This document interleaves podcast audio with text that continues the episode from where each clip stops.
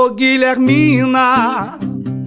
Eu vou parar de beber, mas não agora. O cantor, compositor e violonista Hélio Camale se apresenta no Greenlight. Radicado na França, o músico paulista compõe, seja em português, seja em francês, obras inspiradas em movimentos contestatórios e que ilustram aspectos da situação atual do Brasil.